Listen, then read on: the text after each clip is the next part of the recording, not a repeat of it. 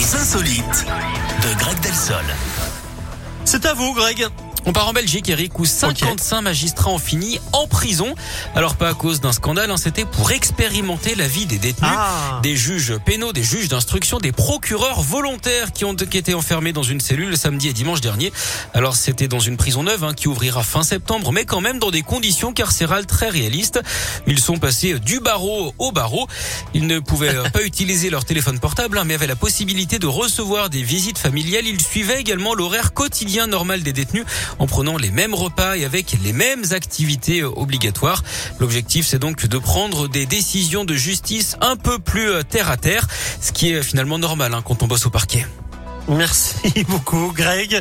Les insolites euh, que vous retrouvez d'ailleurs, notez-le en replay hein, à chaque fois sur notre site radioscope.com. Je vous souhaite une belle journée, puis je vous dis à demain, Greg. À demain. Dans quelques instants, Réma avec Calm Down.